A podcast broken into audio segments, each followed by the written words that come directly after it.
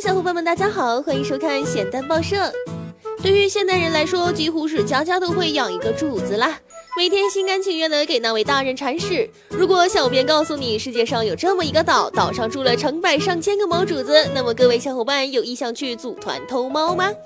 在日本有一个名叫田代岛的小岛，位于离旧北上川入海口东南约十五公里的海上。这个小岛十分的特别，本地居民不足一百人，却有成百上千只猫咪，因此也被称为猫岛。这也成为了当地的特色旅游项目，许多游客都慕名前来。不过前提是禁止携带狗狗。在这个岛上，猫作为招来渔业丰收的吉祥动物被人看重，当地居民将其供为保护神，并为它们制作了很多画册，是一座名副其实的猫岛。岛上的猫咪对食物并不挑剔，它们会吃游客给予的饭团、马铃薯和能量棒。由于岛上并不存在猫咪的天敌，猫咪怡然自得地在岛上生活。此外，田代岛上的一切似乎都和猫有关，神社里供奉招财猫，贡品是猫最喜欢的鱼肉罐头。田代人甚至把自己的房子也建造成猫的模样，看起来十分有趣，可以说是田代岛上一道独特的风景。不过，小伙伴们有机会去到田代岛的话，一定要记得带上小鱼干做保护费哦，